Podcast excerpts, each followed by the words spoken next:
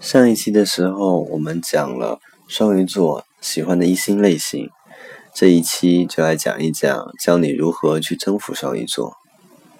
一走文艺路线，双鱼座通常都比较有艺术细胞，天生对于音乐、美术、文学等比较有天赋。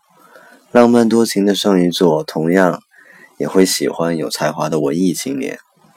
所以穿着打扮可以试着走文艺的范儿，聊天话题可以围绕着最近的哪首歌不错，哪部电影很好看，哪个音乐会一起去听一听等等，他们会对这个比较感兴趣。二，他需要的时候你都在。双鱼座有很高的几率会爱上陪自己最久的人，敏感多情的他们很容易受伤。现实的打击让他们失望、迷茫，失去前进的方向。如果这个时候你陪在无助的鱼儿身边，告诉他有你在，没有关系，一切都会好起来的。他们会寻求到一种心灵的寄托，对你产生依赖感与信任感。三，令人发指的浪漫。双鱼座为浪漫而生。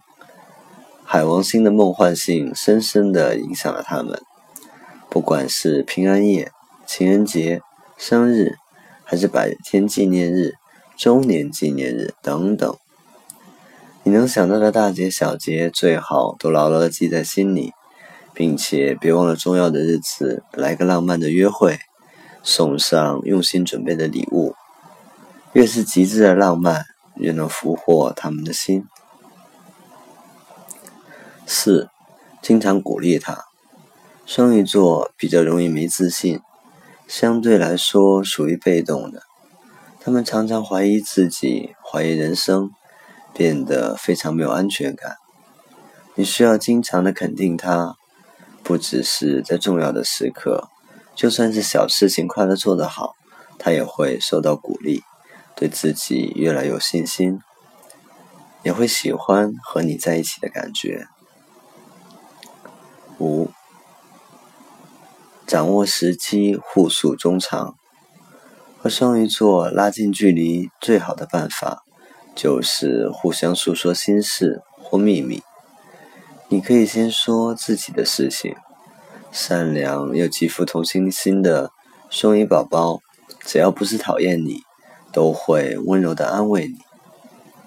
卸下防备心的他们。也可能愿意讲一讲自己的心事，这个时候你一定要感同身受，及时的给他们体贴关心，相互分享心事之后，亲密度就会直线上升。六，帮他做决定。双鱼座比较懒散随性，没什么主见，拖延者、晚期患者。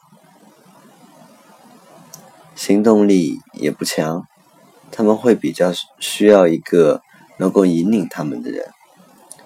如果在一些事情上你能够分析利弊，帮他做出正确的选择，双鱼会容易依赖上这种靠谱的人。七，不要打破他的梦。双鱼座是热衷于幻想的梦想家，喜欢活在自己。